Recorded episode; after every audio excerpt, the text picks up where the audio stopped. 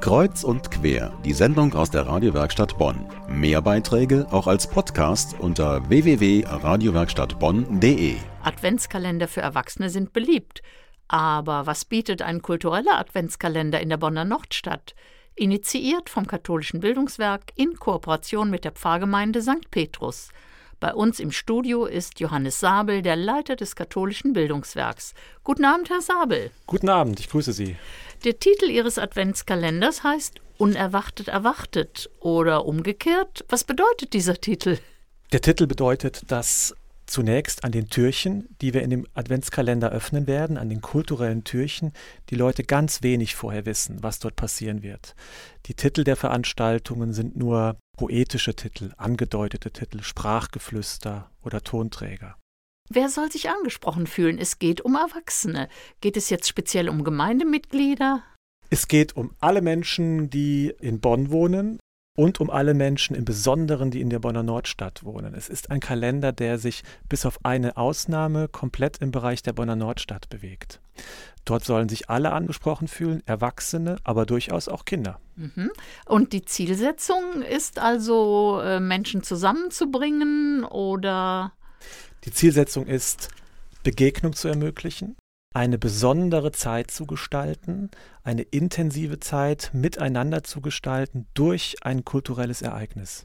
Es gab ja schon mal im vorigen Jahr einen Adventskalender mit Ereignissen. Wie sind denn da Ihre Erfahrungen?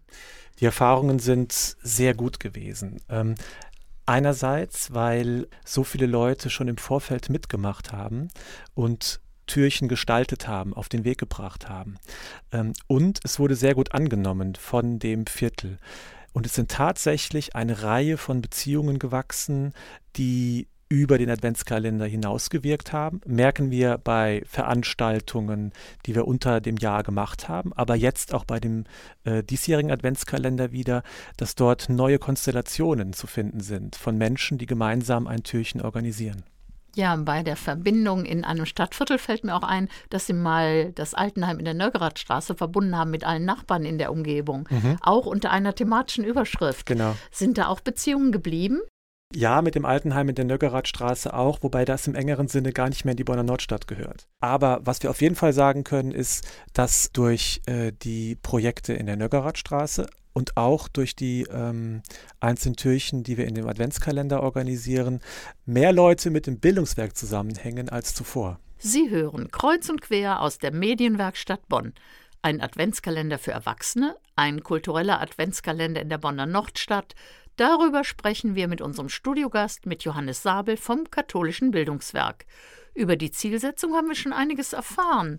Aber was erwartet nun Menschen, die sich aufmachen? Ich meine, da stehen ja so ein paar interessante Titel, Herr Sabel. Sie wollen nichts verraten, aber sagen Sie doch wenigstens mal eine Überschrift.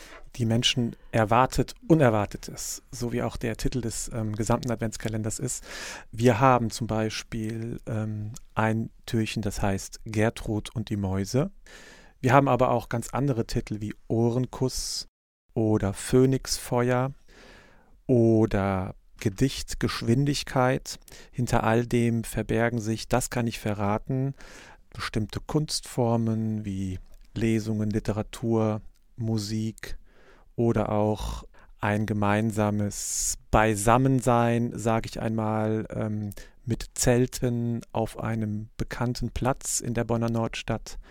Und ähm, irgendwo steht auch Stockbrot. Stöcke nicht vergessen für Stockbrot. Das deutet doch sehr darauf hin, dass Kinder sehr willkommen sind. Kinder sind auch willkommen. Ähm, das wird bei den Veranstaltungen auch angegeben, wenn äh, Kinder besonders Sie können zu allen Veranstaltungen, aber wenn sie besonders ähm, gut geeignet sind für die Kinder, Stöcke für Stockbrot, ist genau dieser ähm, Titel Phönixfeuer. Und Kritzelgewitzel, das klingt so danach, da darf man malen.